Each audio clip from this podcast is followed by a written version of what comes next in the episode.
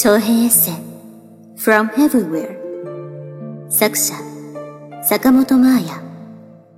朗読初恋日語教学部レモン。それではお楽しみください。旅に出なければ出会わなかった人たちがいる。離れてみて分かった大事な人たちの温かさも。いつだって一人じゃなかった。一人で旅をしてたって一度も誰かと言葉を交わさない日はなかった。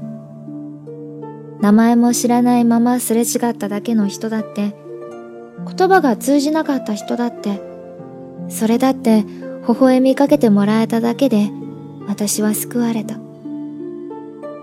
旅から帰った私を見て、あなたはどう思うのだろうって考えると、楽しみでもあり、ちょっと怖くもあります。話したいことがたくさんあるようで、全然言葉にならないような気もします。もっと時が経ってからじゃなきゃ、この旅が結局どういうものだったのか、私にもわからないのかもしれない。あなたはこの5週間、あなたの日常という旅の中で、どんな風に過ごしていたんだろう。多分、何の変わり映えもない、と言うんでしょうね。でも、そうじゃないって私は思うと思います。まあめんどくさいことはどうでもいい。今はただ、またあなたに会えることが嬉しいです。帰る場所がちゃんとあることが本当に嬉しい。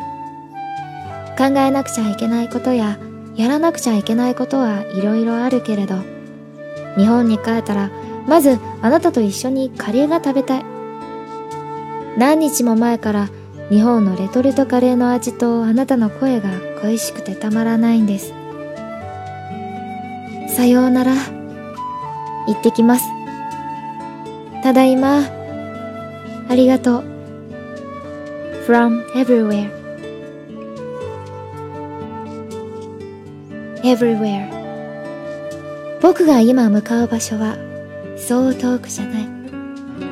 1マイルの少し先、一光年の手前。寂しそうに手を振らないで、笑顔で見送って。終わりじゃない僕の旅のために、そっと、ぎゅっと、抱きしめてくれないか。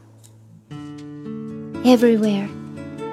帰る場所をずっと探してたけど、それはすぐそばにあった。愛されるためにきっと僕らは生まれてきたんだ。ふるさとは everywhere。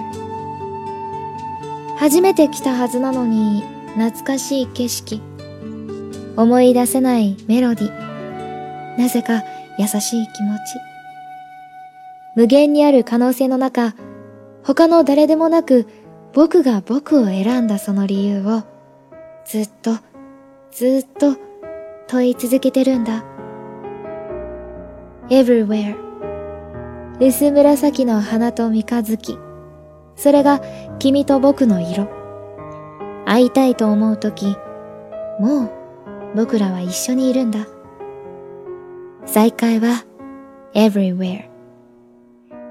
everywhere. 僕が今向かう場所はそう遠くじゃない。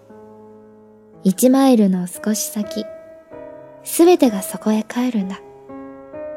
ふるさとは everywhere 帰る場所をずっと探してたけどそれはすぐそばにあった。愛されるためにきっと僕らは生まれてきたんだ。ふるさとは everywhere